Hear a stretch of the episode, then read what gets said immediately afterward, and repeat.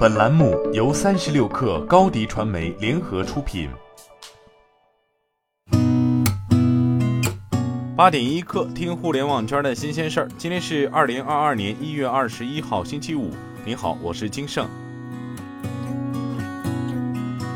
据《二十一世纪经济报道》，近日有消息称，科兴生物进军房地产业务。资料显示。北京科兴易道置业有限公司于二零二一年十月十三号成立，所属行业为房地产业，经营范围包含房地产开发经营、物业管理、机动车公共停车场的经营管理、企业管理等。对此，科兴生物新闻发言人刘佩成回应称，上述公司主要是对租赁房进行管理，面向员工的房屋租赁以及不定期到场的外聘专家短期住宿等。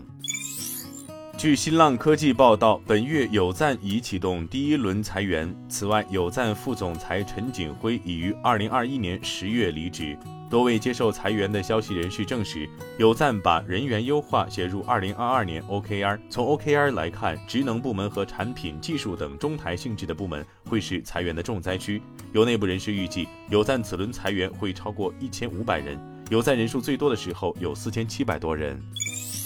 据澎湃报道，工业和信息化部新闻发言人、信息通信管理局局长赵志国表示，App 侵害用户权益专项整治纵深推进，建成了全国 App 检测平台，具备每个月能够检测十八万款 App 检测能力，开展 App 技术检测，对开屏弹窗信息关不掉、乱跳转的问题，通过整治基本解决。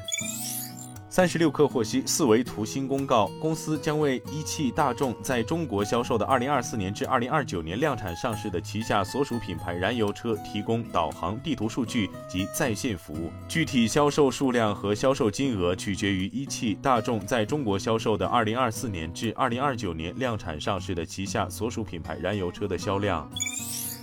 据界面报道，动视暴雪周三披露与微软六百八十七亿美元合并协议的终止条款。动视暴雪表示，如果合并交易在二零二三年四月十八号之后被终止，包括因反垄断担忧而终止，而动视暴雪没有实质性违反协议中的任何条款，微软将支付三十亿美元终止费。如果动视暴雪因接受其他买家的更高报价而终止交易，动视暴雪将向微软支付二十二点七亿美元的终止费。动视暴雪称，其董事会一致批准合并交易，并建议股东投票支持这笔交易。据报道，沃达丰高通公司和法国电子高科技公司泰雷兹正在进行相关测试，制定新的 iSIM 虚拟卡标准。目前，实物 SIM 卡卡槽空间成为各手机制造商想舍掉的部分。很多公司已经尝试过 eSIM 虚拟 SIM 卡的形式，但其推广还需要手机终端和运营商以及监管部门的多方配合。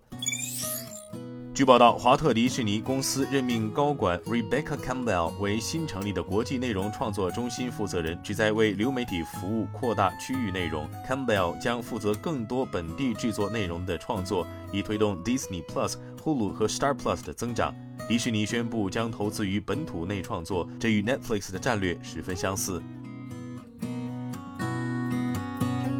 今天咱们就先聊到这儿，我是金盛，八点一刻，咱们下周见。